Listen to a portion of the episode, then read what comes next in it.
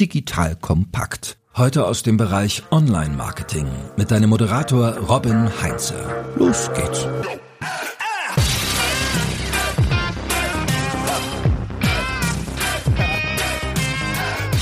Meine Marketingabteilung ist meine Nase. Das hat Franz Burda Senior gesagt. Wenn du dich in Sachen Marketing, besonders bei der Einführung neuer Produkte, nicht auf deine Nase verlassen willst oder nicht nur, dann kommst du um fundierte Marktforschung nicht drum herum. Und wie du mit Marktforschung für erfolgreiche Produkteinführungen sorgen kannst, das besprechen wir jetzt. Liebe Hörerinnen, liebe Hörer, ich bin Robin Heinze, Mitgründer und Geschäftsführer der Online-Marketing-Agentur Morefire. Und bei mir sind heute Michael Di Figlia von DTO Research und Enrico Flade von EcoCode. Sie haben genau diesen Prozess mit Erfolg Erfolg durchlaufen lassen und lassen dich jetzt an ihren Erfahrungen teilhaben. Ihr beiden, vielen Dank, dass ihr euch die Zeit nehmt. Robin, vielen Dank für die Einladung. Robin, ja, ganz, ganz lieben Dank. So, Einstiegsfrage mal in Richtung Marktforscher. Michael, Henry Ford hat gesagt, wenn ich die Leute gefragt hätte, was sie wollen, hätten sie gesagt, schnellere Pferde. So, und jetzt der Elevator Pitch vom Marktforscher. Warum sollen wir Marketer trotzdem auf die Marktforschung hören? Das ist natürlich nicht ganz so einfach zu beantworten. Also es gibt da leider nicht schwarz und weiß. Es ist ja so, dass das die Marktforschung gute Hinweise darauf gibt, woran sich das Marketing ausrichten kann. Ich erkläre es ja mal ganz gerne meinen Kunden so. Die Marktforschung zeigt zeigt so ein bisschen die Spielwiese auf, auf der Marketing stattfinden kann. Das heißt zum Beispiel, mein Lieblingsbeispiel dafür sind immer eigentlich die Sportarten. Wenn man Fußball spielen will, dann braucht man einen Fußball. Und man kann halt schlecht, sag ich jetzt mal, mit einem Hockeyschläger auf einem Tennisplatz Tennis spielen. So, und deswegen gibt die Marktforschung eigentlich vor, was die Rahmenbedingungen für Marketing sind, ohne dabei unbedingt jetzt die Kreativität einschränken zu müssen. So, und das ist halt im Endeffekt die Frage. Es gibt Marketiers, die jetzt sagen würden, natürlich, Marktforschung schränkt Kreativität ein. Marktforschung an sich macht unsere freie Denkweise kaputt. Ich sage halt immer, Marktforschung kann eine sehr gute Basis liefern, aber man muss halt auch mit Marktforschung und Marktforschungsergebnissen umgehen können. Und das können halt nicht alle Agenturen. Also von daher ist es halt auch wichtig, dass Prozesse vorher definiert sind, dass die Marktforschung und das Marketing Hand in Hand arbeiten. Dann würde ich sagen, kann Marktforschung einen sehr elementaren Teil zum Erfolg eines Marketingprojekts beitragen. Das ist eine Antwort, da kann ich als Marketer wunderbar mit leben. Also unsere Kreativität und unsere Entscheidungsfreiheit wird nicht eingeschränkt, sondern wir bekommen eigentlich das Spielfeld, auf dem wir uns bewegen, besser umrahmt, besser skizziert, würde ich das jetzt mal so zusammenfassen. So, wer euch beiden nicht kennt, Michael, du bist Co-Gründer von DTO Research. Also ihr seid, wenn ich es richtig auf dem Schirm habe, wir kennen es ja schon einige Jahre. B2B-Marktforschung ist so euer Steckenpferd und habt da diverse Branchenschwerpunkte, also auch, sag mal, seid in Themengebieten zu Hause, wo ich mich zum Beispiel ziemlich selten mit beschäftige, sowas wie spezielle Industrien, wie halt zum Beispiel auch die Cleaning-Branche. Habe ich das so richtig wiedergegeben? Ja, genau. Also wir haben uns auf Nischenbereiche spezialisiert, weil wir gesehen haben, dass es halt sehr schwer ist, in verschlossenen B2B-Märkten vernünftige Marktinformationen zu bekommen. Ich selbst habe mal meine, meine Ausbildung gemacht bei einem größeren chemischen Unternehmen in der Nähe von Düsseldorf und Köln. Da hatten wir auch das Problem, dass wir im Endeffekt für unsere Märkte ja nicht unbedingt immer die besten Marktinformationen hatten, um zum Beispiel auch Marketingstrategien aufzubauen. Deswegen war es halt so, dass, dass wir halt den Markt mal gescannt haben, was gibt es da für Anbieter und das ist halt sehr, sehr überschaubar. Nach meiner Zeit bei diesem Unternehmen war ich dann bei mehreren größeren Unternehmensberatungen und da bin ich wieder mit dem gleichen Problem konfrontiert worden, dass es halt für sehr verschlossene Märkte schwer ist, an vernünftige Marktinformationen zu kommen. Und daraus ist die Geschäftsidee für DTO Research entstanden, dass wir angefangen haben, nämlich genau für Nischenbereiche in der Industrie Marktinformationen zu generieren. Deswegen unser Spezialgebiet sind eigentlich Marktanalysen. Und wir haben uns dann angeschaut, welche Felder sind noch nicht besetzt. Und ein Bereich, Robin, du hast es gerade angesprochen, ist die Reinigungsbranche. In der Reinigungsbranche gab es in der Tat noch niemanden, der sich darauf spezialisiert hat. Und so ist dann im Endeffekt auch dieser Bereich Cleaning Markets, den ich bei DTO leite, entstanden. So, und einer dieser Nischenmärkte, Cleaning, genau in dieser Nische ist der Enrico dann auch zu Hause. Enrico hat äh, EcoCode gegründet, ist arbeitet mit DTO Research zusammen. Und ich würde es mal zusammenfassen, ihr seid Anbieter von Spezialbeschichtungen, die auch in der Reinigungsindustrie zum Einsatz kommen. So, aber das kannst du wahrscheinlich ein bisschen fundierter wiedergeben. Ja, klar, ganz gerne. Wir sind so ein ganz typisches Tech-Startup. Wir kommen aus einer Oberflächenbeschichtung und sind da im Grunde auch als Dienstleister unterwegs, wo wir metallische Leiterbahnen zum Beispiel für die Automotive-Industrie realisieren, für die weiße Ware realisieren Und wir haben halt immer mit Blick auf eigene Produkte halt geschaut, was können wir mit unserer absolut einzigartigen Technologie, die wir da haben, auch in einem komplett eigenen Produkt halt realisieren. Und das hat uns dann über einen verdreckten Boden bei uns im Unternehmen dazu geführt, dass wir in die Cleaningbranche jetzt gegangen sind. Sehr schön. So, aber wir wollen ja heute nicht über die Produktspezifikation im Detail sprechen, sondern ich finde den, den Marketing- und Marktforschungsaspekt halt eben extrem spannend, weil ich habe mit Michael, wir tauschen uns regelmäßig aus und haben gesagt, ey, lass uns mal einen Podcast zum Thema Verzahnung von Marketing und Marktforschung machen, insbesondere mit dem Fokus so Launch-Strategien. Also ich will ein neues Produkt einführen, ich will eine neue Marke einführen, ich will mich vielleicht irgendwie neu erfinden im Markt und wie könnt ihr von der Marktforschung da Unternehmen bei unterstützen? Und Michael hat gesagt, ey, lass uns mal den Enrico dazu holen, weil mit dem haben wir das Ganze auch durchexerziert. Das ist so der Aufhänger, warum wir auch jetzt zu dritt hier sind, denn ich möchte da ein bisschen mehr Einblicke geben, auch in weiteren Podcast-Folgen. Wie können wir genau diesen Weg beschreiten? Weil da gibt es ja unterschiedliche Herangehensweisen und einen sehr, sehr guten Startpunkt finde ich beim Thema Marktforschung anzusetzen, wenn man halt eben auch vor allen Dingen wenige Informationen bisher vorliegen hat. So, Enrico, du hast jetzt gerade gesagt, du bist quasi vom Dienstleister zum Produktmenschen geworden oder ihr habt halt eben ein Produkt eingeführt. Kannst du da mal ein bisschen Kontext geben? Also ähm, habt ihr was komplett Neues da eingeführt oder habt ihr einfach nur was Bestehendes verbessert? Worum handelt es sich da? Es handelt sich im Grunde um ein Bodenreinigungspad, was wir da neu gedacht haben. Und das sagt es auch im Grunde schon. Wir haben nicht jetzt irgendwie den Markt, den wir komplett neu erschließen, sondern wir wissen, das Produkt wird am Markt gefordert. Und wir haben dank unserer Technologie einfach gesehen, dass wir das Produkt einfach deutlich besser gestalten können. Das heißt, hier wirklich mit den Aspekten, die es am Markt gibt, die die, die, die Kunden brauchen, kriegen wir halt ein Produkt hin mit einer deutlich besseren Performance hinsichtlich Reinigung und Standzeit zum Beispiel. So, und alle, die jetzt gerade in ihrem Büro für die Sauberkeit verantwortlich sind, die wollen das wahrscheinlich direkt auch kaufen. Wir packen das natürlich alles in die Show Notes auch mit rein. Hattest du schon Zugang zu der Zielgruppe oder warst du so kompletter Rookie in dem Markt? Du bist auf unserem verdreckten Boden, den wir am Anfang hatten, hatten wir von dem Markt wirklich gar keine Ahnung, ganz klar. Und wir mussten uns da auch komplett hineinarbeiten. Das Einzige, was wir wussten, ist, dass das Produkt halt am Markt gefordert ist. Aber in welchen Anforderungen und wie die Marktzugänglichkeit ist, davon hatten wir wirklich gar keine Ahnung. Oder direkt mal die ketzerische Frage, warum wusstest du, dass das Produkt am Markt gefordert wurde? Also hat ja keiner bei dir angeklopft und hat gesagt, hier, ich will jetzt das Bodenreinigungspad haben, oder doch? Nee, ganz und gar nicht. Ganz im Gegenteil sogar. Wir haben es den größeren dann sogar auch angeboten. Und im Grunde hat man uns da halt auch auf bestehende Produkte verwiesen. Nur wussten wir halt von Anfang an, dass wir halt einfach ein deutlich besseres Produkt halt auf den Markt bringen können. Und der Ansatz war, den konventionellen Weg zu gehen. Das heißt, etwas, was es schon gibt, wirklich besser zu machen. Und wenn du, ich sag mal, in einem Einkaufscenter unterwegs bist und du siehst da mal so eine riesige Maschine an dir vorbeifahren, da kann es dann schon sein, dass jetzt unser Produkt darunter ist. Weil die macht nämlich den Boden sauber und wir haben genau das richtige Produkt jetzt für so eine Maschine halt auch entwickelt. Aber das war dann bei dir auch eine Mischung aus Bauchgefühl und Datenerhebung oder war in erster Linie so, ich sehe, dass das Produkt gebraucht wird, also da vertraue ich auf mein Bauchgefühl, auf das, was mir so erzählt wird, was ich sehe und dann hast du gesagt, bist du zum Michael gegangen, hast gesagt, so, ich brauche mal ein bisschen Daten oder wie ist das abgelaufen? Ja, der Anfang war natürlich absolutes Bauchgefühl, dass du erkennst, dass du auf jeden Fall was schaffst, was andere halt nicht können. Dann ging es erst, als wir wirklich wussten, wir können ein Produkt auf den Markt bringen, dann ging es halt wirklich weiter, wo wir gesagt haben, ja, und wie gestalten wir das Ganze jetzt aus? Wie sieht der Markt aus? Wie komme ich in den Markt überhaupt hinein?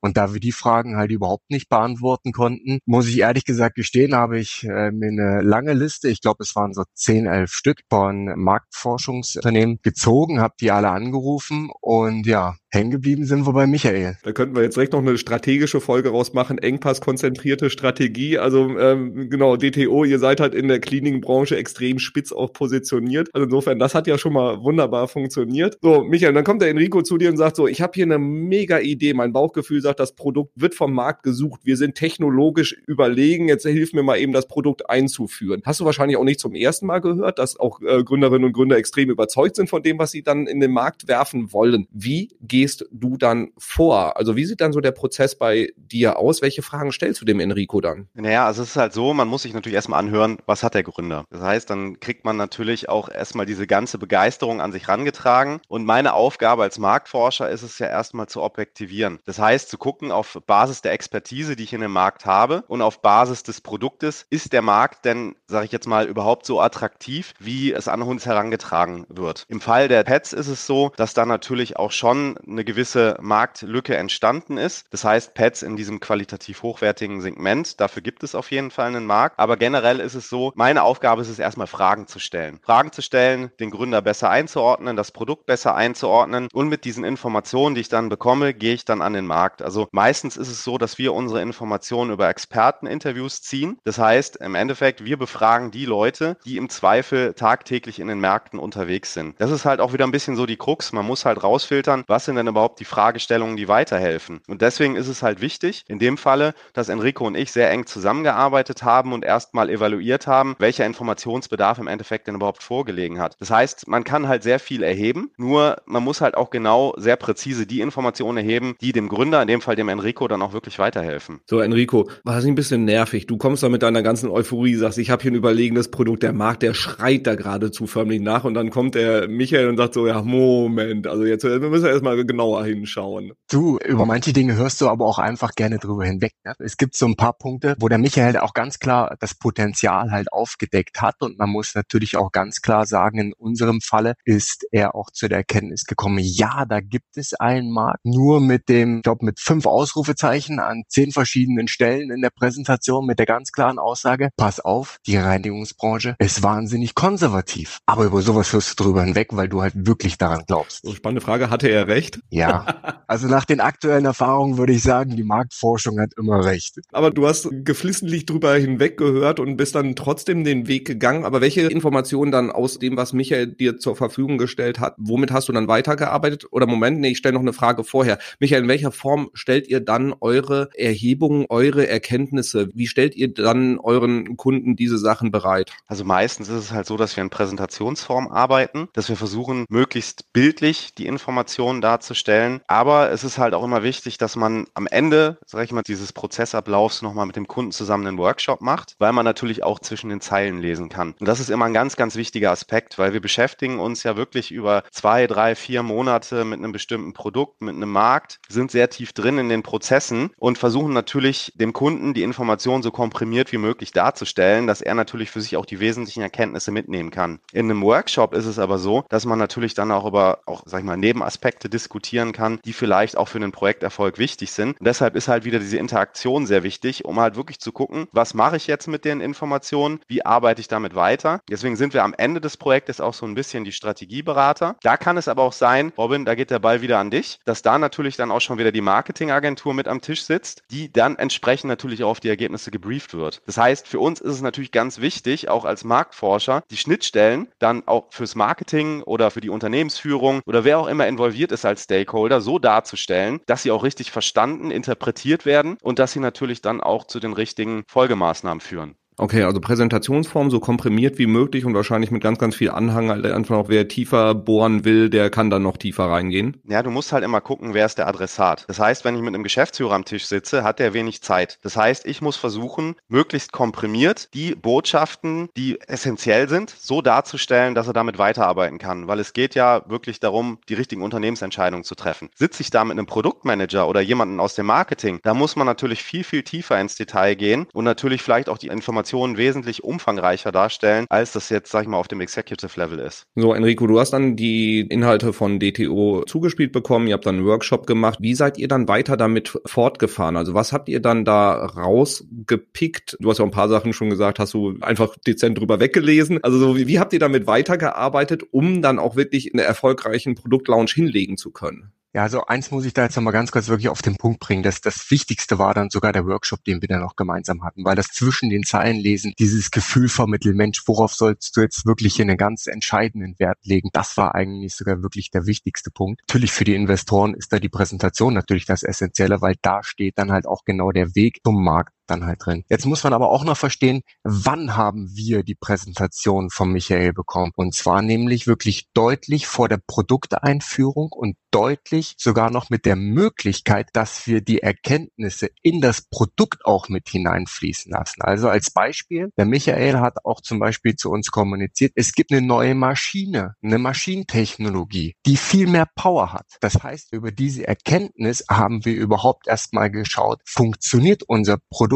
vor allem auch bei solchen Maschinen. Und da kam zum Beispiel bei raus, dass das noch nicht das war, was der Markt im Grunde braucht. Und darauf basierend haben wir unser Produkt sogar nochmal angepasst. Das heißt, in dem Fall ist es mit eingeflossen und auch in ganz anderen Bereichen, wie jetzt zum Beispiel marketingseitig die Claims und wen wir von dem Marktaufbau her, also von unseren Kunden auch angehen werden, weil wir halt hier wirklich eine spezielle Herangehensweise haben, dass wir wirklich nicht nur sagen können, lieber Endkunde, hier ist das Produkt, sondern dass wir halt auch wirklich den Handel da an der Stelle mit einbeziehen und wir auch an unterschiedlichen Stellen eine Listung brauchen. Das wussten wir alles vorher gar nicht und dank der Untersuchung von Michael konnten wir das halt einschätzen und konnten halt ganz gezielt dann auch darauf eingehen. Das ist ein super Punkt. Michael, wann ist der optimale Zeitpunkt, wenn ich halt eben sage, so, ich möchte gerne nächstes Jahr ein neues Produkt einführen. Also äh, analog dem Beispiel von Enrico ist es für mich ein neuer Markt. Mich kennt an dem Markt auch keiner. Ich habe bisher wenig Zugang. Wann ist ein guter Zeitpunkt und wie viel Zeitrahmen muss ich einplanen, um halt eine fundierte Marktanalyse machen zu können? Das ist auch wieder eine sehr gute Frage. Das, ich sage immer, es kommt drauf an. Muss halt immer unterscheiden. Also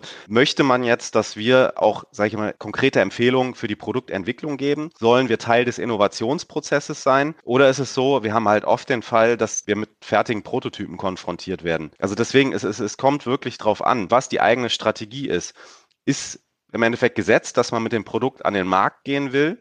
Oder es kann natürlich auch Teil der Untersuchung sein, dass wir die Empfehlung geben, vielleicht diese Produktidee zu verwerfen. Von daher gibt es da kein richtig oder falsch, sondern es kommt halt wirklich darauf an, was die Unternehmensstrategie ist. Es ist ja auch nicht so, dass die Unternehmen, sag ich mal, immer autonom arbeiten, sondern es kann ja auch sein, dass aus dem Konzern oder ähm, von der Unternehmensführung vorgegeben wird, dass man in bestimmte Technologie investieren soll, dass man eine bestimmte Technologie entwickeln soll. Und dann ist es einfach gesetzt, dass man diesen Weg geht und wir im Endeffekt nur rausfinden sollen, was muss man tun, um im Endeffekt mit einem Produkt, mit einem Produktkonzept erfolgreich am Markt zu sein, welche Ressourcen Ressourcen muss man dafür aufwenden? Oder ist es wirklich so, dass man komplett, wirklich völlig frei agieren kann als Marktforscher und wirklich evaluieren kann, braucht der Markt das Produkt und kann man auch empfehlen, vielleicht diese Idee zu verwerfen. Wie viel Zeit sollte ich einplanen, dafür so eine Studie zu machen? Weil wenn ich jetzt sage, so, hey, äh, wir wollen jetzt übrigens in acht Wochen wollen wir das Produkt einführen, könnt ihr mal eben kurz gucken, ob wir auf dem richtigen Weg sind? Wäre meine erste Vermutung, ist ein bisschen knapp, oder? Ich sag mal, da kommt es auch wieder drauf an. Ich sag mal, die Zusammenarbeit mit dem Enrico, das war für mich ein Heimspiel, weil ein Großteil der Informationen über den Markt hatte ich schon. Und ich habe schon mal ein ähnliches Projekt gemacht, was auch analog die gleichen Maschinenklassen äh, betrachtet hat. Das heißt, es war halt schon ein Fundament da. Und dann kann man halt wirklich deutlich schneller agieren, als wie wenn man jetzt wirklich über Interviews, über fundierte Sekundärrecherche sich überhaupt erstmal die Basics erschließen muss. Also von daher, wir haben ja bei DTO auch andere Geschäftsbereiche, zum Beispiel den Bereich Industrie. Und im Bereich Industrie ist es halt so, dass sich die Märkte deutlich unterscheiden. Das heißt, man hat im Endeffekt ja viele Märkte, die man sich wirklich von der Basis auf nochmal neu herleiten muss, aufbauen muss. Man hat halt nicht so viel, sag ich mal, Material, was man vielleicht nutzen kann oder, oder Markterkenntnisse, Erkenntnisse, die man nutzen kann, die man vielleicht schon in anderen Projekten gewonnen hat. Wie der Enricos angesprochen hat, zum Beispiel das Thema Handelslistung, das ist ein Thema, ja, oder ein Problem, was viele Unternehmen haben. Das ist jetzt nicht exklusiv das, was der Enrico mit seinem Unternehmen hat, sondern das haben andere Hersteller auch. Aber in der Industrie sind auch teilweise sich die Marktprozesse andere. Und deswegen kann man halt sagen, wir haben Projekte von einer Woche bis einem Jahr. Also, und dazwischen liegt irgendwo die Wahrheit. Enrico, wie lang war der Prozess dann bei euch? So von ersten Kontakt mit DTO, ihr habt dann ja die Analyse Analyse gemacht, habe dann das Produkt nochmal entwickelt und wie lang war dann so von dem ersten Kontaktpunkt bis zum Produktlaunch? Was war das für ein Zeitrahmen, dass man einfach mal so ein Gefühl dafür kriegt, äh, wie sich sowas auch hinziehen kann? Also wenn ich das jetzt gerade noch ganz oder einigermaßen im Kopf habe, dann liegt es vielleicht so bei vier Wochen, dass wir uns da sehr, sehr intensiv halt im Austausch waren. Muss aber gestehen, dass der Prozess nicht aufgehört hat im Grunde. Also auch über den Launch jetzt hinweg sind wir nach wie vor in einem intensiven Austausch, weil wir wollen ja auch noch mehr machen als jetzt nur Pets, was in der Zukunft ist? Also bei meinem Projekt von Melrico muss ich auch ganz fairerweise dazu sagen, ich sag mal, Wochenenden und Feierabende werden auch völlig überbewertet. Also von daher waren auch diese vier Wochen realistisch. Okay, Enrico, hast du Michael ein bisschen verheizt. Ist okay. Äh, wenn, wenn, das Ergebnis also, stimmt. Man muss aber auch dazu sagen, ich habe es ja vorhin gesagt, ich habe wirklich einige Anrufe geführt in dem Bereich. Es waren elf Stück, ich habe zwischenzeitlich nochmal nachgeguckt, äh, die ich da geführt habe und ich bin bei Michael hängen geblieben, weil du halt nach zwei Minuten halt einfach gemerkt hast, der hat Ahnung von der Reinigung. Und das war auch genau der Grund, das hast du gemerkt, der weiß genau von was er spricht im Vergleich zu den ganzen anderen, die da halt wirklich, ich sag mal, ins Blaue und Floskeln halt auch einfach nur gesprochen haben. Und da war das Fundament, wo man halt gemerkt hat, da kann man drauf aufsatteln, da kriegt man Informationen, die wir halt wirklich brauchen, um die Markterschließung erfolgreich vollziehen zu können. Jetzt mal so, Enrico, Hand aufs Herz. Wie viel der Informationen aus der Analyse, die der Michael dir gegeben hat, haben sich dann in der Praxis bestätigt, abgesehen davon, dass der Markt kompliziert ist? Ehrlich gesagt, fast alle sogar, weil für uns war ja alles komplett neu und diese Marktausrichtung im Sinne von, welche Unternehmen geht man jetzt zum Beispiel zuallererst an und auch mit welchem Wording. Was sind so die markttypischen Trends aktuell? Wo sollten wir vom Wording her mit aufsatteln halt auch? Wir haben jetzt als Beispiel unser Produkt von Anfang an nachhaltig gedacht. Und das war strategisch aus dem Bauchgefühl heraus der richtige Weg. Aber ich hätte ehrlich gesagt nicht gedacht, dass die Reinigungsbranche schon so weit ist, was die Nachhaltigkeit anbelangt. Ausschreibungen, gerade für den öffentlichen Bereich, auf sehr, sehr stark auf Nachhaltigkeit gesetzt wird. Auch das Thema Made in Germany kommt deutlich mehr. Und das sind alles so Aspekte, die halt der Michael da rausgearbeitet hat und auf die wir dann aufsatteln konnten, um das, was wir schon von Haus aus gemacht haben, dann auch wirklich in die Kommunikation zu übertragen. Weil das machst du ja nur, wenn du halt auch wirklich weißt, der Gegenüber will es von dir hören. Oder mü müsste das wissen vielmehr. Und da kommen wir zu dem Aspekt, der mich natürlich auch total interessiert, nämlich wie übertrage ich das Ganze in die Kommunikation? Also,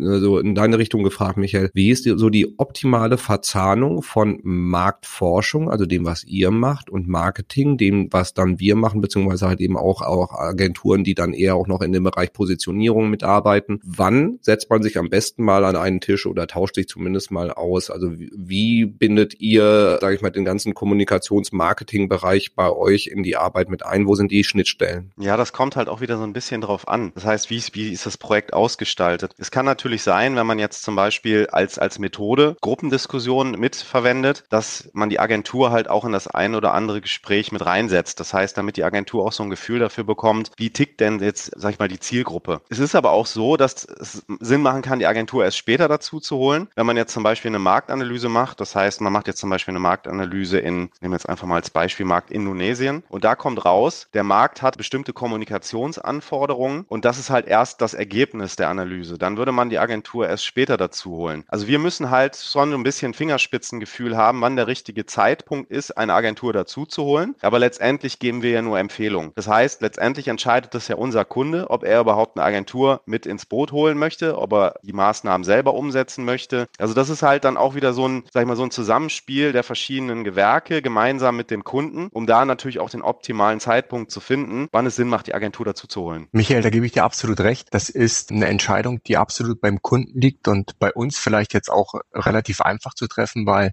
viel vom Marketing, viel von den Claims, die wir halt abstecken, liegt halt auch ähm, ähm, bei meiner Person. Von der Hinsicht halte ich es aber immer für absolut essentiell, dass das Marketing dann relativ zügig sogar auch mit eingebunden wird, das aber auch ganz offen halt mit aufnimmt und nicht nur oder von Anfang an in Möglichkeiten denkt, die aktuellen Trends, die aktuellen Ergebnisse vom Markt mit aufzugreifen und wirklich auch maximal zu nutzen, um das Produkt in das richtige Licht zu rücken. Es bringt uns zum Beispiel als Pet-Hersteller überhaupt nichts, wenn wir den Claim abstecken müssten mit dem Produkt, dass du richtig schön Chemie brauchst für die Reinigung. Wenn das bei unserem Produkt so wäre, wäre das komplett falsch entwickelt. Wir gehen den komplett nachhaltigen Weg, wo wir halt auch wirklich auf Reinigung, Chemie und auch auf Wasser massiv verzichten können.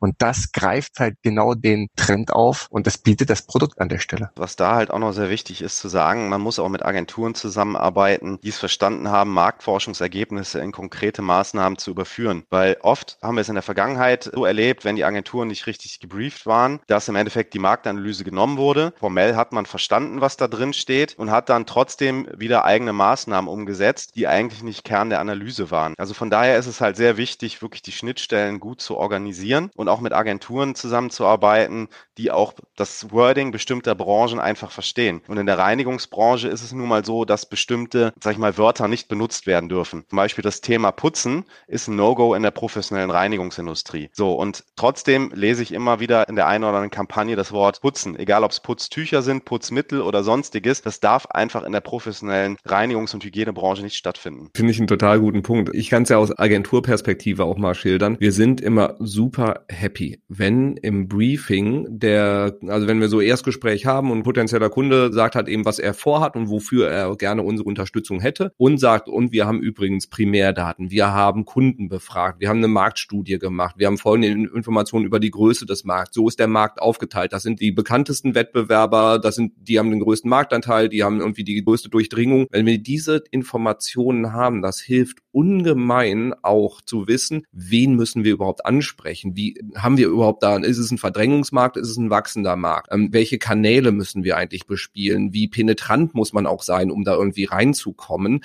plus natürlich das, was du jetzt auch gesagt hast im Bereich der Kreation, wie muss das Wording eigentlich sein, angefangen von Google Ads, Anzeigen, Texten, über Social Media Creatives, wenn du in Bannern äh, die Leute ansprichst, wenn du eine Landingpage erstellst, ja, wenn dann halt eben auch in der Reinigungsbranche da Putzen steht und alle professionellen Einkäufer dann schon sagen, okay, ne, nächste bitte, das sind einfach wahnsinnig wertvolle Informationen. Dann noch mal eine Etage tiefer dann zu gehen. Branche, super wichtig. Bekommt ihr auch Informationen raus über zum Beispiel, wie ist eigentlich das Buying Center üblicherweise in der Branche oder ist das dann zu unternehmensspezifisch? Ja, das ist ja genau unser USP. Das heißt, dass wir genau im Endeffekt so tief in diese Bereiche reingehen können. Für unsere Kunden ist es halt wichtig, in, in vielen Fällen wirklich genau zu wissen, wer ist der Wettbewerb, wie ist der Wettbewerb organisiert, teilweise bis hin, welche Margen hat der Wettbewerb. Und darauf kann ich natürlich dann im Endeffekt die Strategie aufbauen. Man muss, sage ich jetzt mal, um in der Marktforschung den USP kreieren zu können, muss man halt wirklich Kunden individuell arbeiten und dann genau nämlich solche Fragestellungen auch beantworten können. Thema Buying Center ist enorm wichtig, um einfach auch zu verstehen, wie kann man denn bestimmte Branchen oder teilweise sogar bestimmte Unternehmen bespielen, um halt einen möglichst hohen Vertriebserfolg ähm, erzielen zu können. Enrico, wie war das bei euch oder wie ist das Buying Center dann bei deinem Angebot? Und wen musst du da adressieren? Wer entscheidet damit? Genau, das ist ja dann wirklich im Grunde der Weg dann über den Handel bis zum Endkunden, aber dann auch der Weg über den Endkunden dann wieder an den Handel das Ganze zurückzuspielen. Und dass der wesentliche Punkt war zum Beispiel auch in der Zusammenarbeit mit der DTO, dass wir das Pricing halt auch richtig aufgesetzt haben mit den Kenntnissen, die wir da bekommen haben heißt, wir konnten ganz gezielt natürlich auch den Markt noch besser verstehen, dass dieser auch extrem preissensitiv ist. Du musst dir vorstellen, unsere Produkte halten teilweise fünfmal länger als ein Vergleichsprodukt und haben eine bessere Reinigungsleistung. Kann ich deswegen Faktor fünf mehr vom Preis verlangen? Auf gar keinen Fall. Auch wenn man sich's wünschen würde. Aber das ist überhaupt nicht möglich in dem Bereich. Wenn man es probiert, dann lernt man im Buying Center den Einkauf ein bisschen besser kennen oder gar nicht. Eins von beiden. Zweiteres, gar nicht, glaube ich. Es ist wirklich witzig. Wir hatten da wirklich ganz am Anfang, wenn du da mit den Leuten geredet hast, hattest du dann teilweise dann auch dieses Szenario, nee, das sieht mir schon zu teuer aus, brauche ich gar nicht erst testen. Wirklich. Also unser Produkt, das ist auch so ein Marketing-Thema. Wir haben marketingseitig extra darauf geachtet, dass unser Produkt komplett auch anders aussieht, als es äh, am Markt bekannt ist. Und das hat uns ganz am Anfang eher dazu geführt, dass die Leute gesagt haben, das sieht schon so teuer aus, das testen wir erst gar nicht. Also es war auch eine Hürde. Kommt sowas häufiger vor, Michael, dass im Prinzip so, dass ihr Informationen darüber auch liefern könnt oder Erkenntnis darüber liefern könnt, wie so dieses Einkaufsverhalten von den Leuten im Detail ist, sowas, was Enrico gerade geschildert hat, dass, dass die Leute dann auch sagen, nee, das Produkt sieht zu teuer aus, das brauchen wir gar nicht erst anfragen. Also ist das sowas, was man im Vorfeld auch evaluiert variieren kann oder ist das eher sowas, wo man sich mal eine blutige Nase holen muss am Markt? Bin manchmal erstaunt darüber, wenn wir zum Beispiel jetzt wie im Falle von, von Enrico mit Gebäudedienstleistern sprechen, wie extrem erfahren die mit Neuprodukten sind. Das heißt, man gibt einem Gebäudedienstleister ein Produkt in die Hand und man wird direkt mit Vorurteilen konfrontiert, aber auch mit sehr, sehr guter konstruktiver Kritik. Das heißt, die wissen ganz genau, was funktioniert und was nicht funktioniert. Das heißt, die nehmen das Produkt in die Hand, testen es zwei, dreimal. Zum Beispiel, wenn das jetzt ein Mob-System ist, wie der Schwung ist oder wenn das jetzt ein Reinigungstuch ist. Das heißt, wie ist die Reinigungsleistung? Die wissen halt sehr, sehr schnell, was funktioniert und was nicht funktioniert. Im Fall vom Enrico war es jetzt halt so, das Produkt funktionierte extrem gut und es ist ja gar nicht so teuer, wie man meint. Da ist es halt wirklich so, da muss man durch entsprechende Kommunikationsmaßnahmen den Gebäudedienstleister wieder so ein Stück weit abholen und zeigen, das ist wirklich eine Innovation, die hilft dir weiter. Vieles, was die im Markt präsentiert bekommen, hilft ihnen nicht so wirklich weiter, weil das halt ein sehr standardisierter Markt ist. Die sind halt seit Jahrzehnten in bestimmten Prozessen gefangen und das heißt, wirklich in diese Prozesse mit neuen Produkten reinzukommen, das ist nicht so einfach. Aber man muss halt immer wieder sagen, ich bin erstaunt darüber, wie gut und wie qualifiziert das Feedback ist, was man von Gebäudedienstleistern, aber auch von größeren Inhouse-Reinigungsabteilungen bekommt. Ich glaube, das ist auch was, was man äh, auch problemlos auf den B2C-Markt übertragen kann. Zum einen halt eben auch qualifiziertes Feedback sich einholen. Wie äh, nehmen die Leute das Produkt wahr? Weil auch da natürlich die Optik von einem Produkt sehr stark über den wahrgenommenen Wert beziehungsweise den vermuteten Preis aussagen kann. Das heißt, wenn es sehr hochwertig, sehr stylisch gemacht wird, kann es halt eben sein, dass Leute es gar nicht erst anpacken, weil sie denken, das ist in einer komplett anderen Preiskategorie, als ich es mir vorgestellt habe, beziehungsweise als ich mir leisten möchte, ohne zu verifizieren, ob das dann auch wirklich der Fall ist. Also da sich dieses qualifizierte Feedback einzuholen, um überhaupt dafür ein Gefühl zu kriegen, weil Enrico, du warst wahnsinnig tief in deinem Produkt drin und warst von allem überzeugt, aber dann zu gucken, wie die Leute darauf reagieren, wahrscheinlich dann auch so der, der eine oder andere Aha-Moment, mit dem du so wahrscheinlich nicht gerechnet hättest. Absolut. Das hat's auch ehrlich gesagt wahnsinnig spannend gemacht und natürlich auch für uns wahnsinnig spannend, darauf basieren, dann die Kommunikation dann auch nochmal ein Stück weit natürlich anzupassen, weil du halt einfach noch genauer dann auch merkst, was aber auch in der, in der Marktstudie auch wirklich rausgekommen ist, wie du die Kommunikation dann auch wirklich wählst, um schneller auch davon zu überzeugen, dass das Produkt in den Test geht. Weil ehrlich gesagt, sind wir im Test, hat das Produkt schon gewonnen. Wie oft kommt es auch vor, Michael? Ist es häufiger so, dass ihr halt eben wie beim im Fall von Enrico, dass die Leute quasi mit einem Prototypen zu euch kommen, ihr macht die Studie und dann wird das Teil nochmal angepasst oder sind die Leute dann so, ja, komm, ich zieh's jetzt trotzdem durch, weil der Aufwand ist zu groß? Ja, das, das gibt es beides. Also im Endeffekt haben wir diejenigen, die halt im Entwicklungsprozess sind, die halt auch noch die Möglichkeit haben zu modifizieren. Bei anderen ist es halt so, die haben halt schon ein fertiges Produkt, da kommt es halt eher darauf an, wie vermarkte ich das Ganze. Da sind wir dann wieder im Bereich Buying Center Analysen, Preisanalysen und alles, was, was, was da dran hängt. Also man hat beides. Also wir haben natürlich sehr, sehr viele, auch gerade Startups, die auf uns zukommen, die natürlich sehr, sehr überzeugt sind von dem, was sie da gemacht haben. Und da muss man halt immer gucken, gibt es halt die Möglichkeit, das Ganze noch anzupassen oder ist das Produkt halt wirklich schon so gut, dass man im Endeffekt in den Launch gehen kann. Wir müssen das Ganze objektivieren. Also wir müssen halt im Endeffekt, Robin, das kannst du dir vorstellen wie so ein Puzzle. Wir müssen uns halt von allen Seiten die Informationen so zusammenholen und zusammenbauen, dass nachher eine Empfehlung steht. Das heißt, Produkt kann so raus, Produkt kann so raus mit Einschränkungen und was muss man dafür tun, um dieses Produkt auch wirklich am Markt erfolgreich zu machen. Also der, der Worst Case kommt halt eher seltener vor, dass die Produkte halt wirklich so schlecht sind, dass man sagen kann, besser lassen. Also das ist, glaube ich, so in den letzten 10, 15 Jahren ein, zweimal vorgekommen, aber das ist in, bei, bei weitem nicht die Regel. Wir sind konfrontiert, sag ich mal, mit sehr, sehr guten Technologieanbietern, mit Leuten, die sich sehr viele Gedanken auch um ihre Produkte gemacht haben, bevor sie dann auf uns zukommen. Oder wir sind halt wirklich in der Ideengenerierungsphase, dann ist es natürlich wieder was anderes. Eine kleine Zusammenfassung von all dem, was wir jetzt gerade gehört haben, weil es war wahnsinnig viel Input. So, ich bin Marketer durch durch und durch, mache seit 2005 nichts anderes als Online-Marketing gefühlt, habe immer wieder diese Schnittstellen mit Marktforschung und bin sehr, sehr froh, dass es Marktforscher gibt. Und diese Podcast-Folge ist auch gedacht als ein Plädoyer an eine bessere Zusammenarbeit, insbesondere wenn es halt eben auch darum geht, neue Produkte einzuführen. So, wenn du jetzt diese Folge angehört hast, dann solltest du Folgendes mitgenommen haben. Erstens, Marktforschung kann dir extrem viele Daten liefern, die dein Bauchgefühl verifizieren oder erweitern oder dann dann doch auch nochmal in Frage stellen, was du damit machst, bleibt dann dir überlassen, aber du bekommst auf jeden Fall dann schon mal die mögliche äh, Stolpersteine aufgezeigt. Je früher du das Thema Marktforschung, Marktstudien ähm, mit in deinen Prozess, in Produktlaunch oder ähm, eine Neupositionierung oder eine Markeneinführung einbeziehst, umso früher kannst du natürlich dann auch die Produktgestaltung dahingehend ausrichten. Das ist aber auch völlig okay, wenn du sagst, so ich habe hier eigentlich schon mein fertiges Produkt, will es einführen und will mir noch, noch mal qualifiziertes Feedback holen, wo mögliche Red Flags sind, wo ich die Positionierung nochmal schärfen könnte, was wichtig für das Buying Center ist oder für die Zielgruppe entsprechend. Und da können dir qualifizierte Marktstudien sehr viele Details liefern, sowohl wie der Markt beschaffen ist, als auch wie die Zielgruppe tickt. Und diese Informationen kannst du dann nutzen, um deine Kommunikationsstrategie anzupassen, um halt eben zu schauen, worauf musst du achten, damit die Zielgruppe auch versteht, was wichtig ist. Du kannst es natürlich auch schon deutlich früher einsetzen, um zum Beispiel wichtige Produktmerkmale auch zu fokussieren oder nochmal zu schärfen oder nochmal zu verbessern, weil du weißt, dass das Themen sind, die die Zielgruppe extrem beschäftigen, wie am Beispiel von Enrico das Thema Nachhaltigkeit. Ohne Nachhaltigkeit bekommt man dann keine öffentlichen Auftraggeber mehr, da kommt man dann nicht mehr durch die Tür. Und wenn du solche Informationen frühzeitig hast, kannst du die in das Produkt halt mit einführen oder einfließen lassen. Und wenn du dann diese Marktanalyse hast und dann diese Kommunikation entsprechend dann auch auf der Basis aufgebaut hast, hast du deutlich bessere Chancen halt eben auch, dass der Produktlaunch nicht daneben geht, weil ein Produktlaunch daneben zu setzen ist halt ein sehr, sehr teures Spiel, kann man so sagen. Und dementsprechend solltest du dir die Mühe dann im Vorfeld auch machen, um da dann halt eben auch, ja, die Investitionen, die du getätigt hast, bestmöglich dann auch zu machen. Brief deine Agentur mit den Informationen, die du aus dieser Marktstudie hast, aus dieser Marktanalyse, damit sie das Wording anpassen können, damit sie die Zielgruppe besser verstehen können, damit sie halt eben entsprechende Red Flags, wie halt eben in der Branche Cleaning, professionelles Cleaning, dass die ja nicht das Wort putzen verwenden, so, um, um da halt eben dann auch wirklich alle Stolpersteine aus dem Weg zu räumen, die Zielgruppe besser zu verstehen und dann auch zu evaluieren und zu gucken, was aus der Marktstudie ist dann auch tatsächlich eingetroffen und bei welchen Punkten muss ich dann im Endeffekt nochmal nachschärfen. So, das wäre mein Plädoyer dafür, als Marketer auch mehr auf das Thema Marktforschung zu setzen.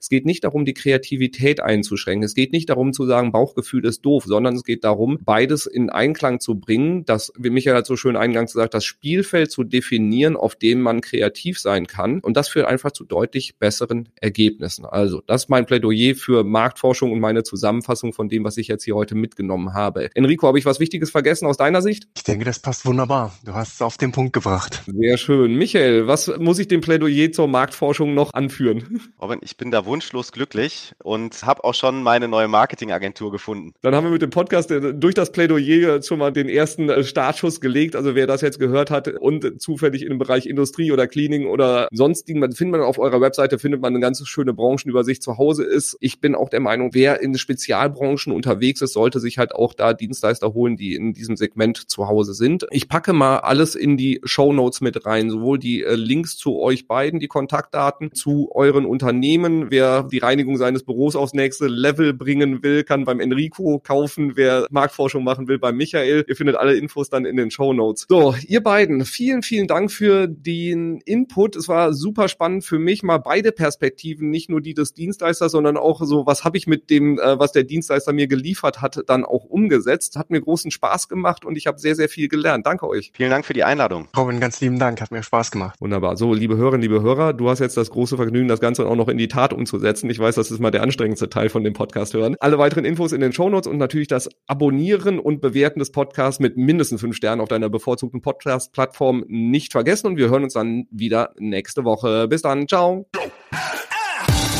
Danke fürs Zuhören beim Digital Kompakt Podcast. Du merkst, hier ziehst du massig Wissen für dich und dein Unternehmen heraus. Wenn du mit uns noch erfolgreicher werden möchtest, abonniere uns auf den gängigen Podcast-Plattformen. Und hey, je größer wir werden, desto mehr Menschen können wir helfen. Also erzähl doch auch deinen Kolleginnen und Kollegen von uns. Bis zum nächsten Mal.